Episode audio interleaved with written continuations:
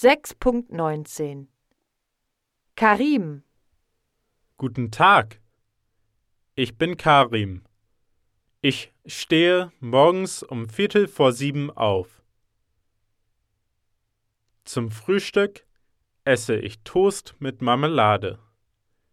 Ich trinke einen Apfelsaft dazu. Dann gehe ich ins Badezimmer und putze mir die Zähne.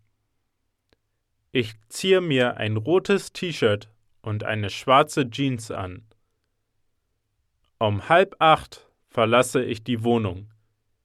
Ich gehe zu Fuß zur Schule. Der Unterricht beginnt um acht. In der Mittagspause rede ich mit meinen Freunden und esse mein Käsebrot. Schulschluss ist um 16 Uhr.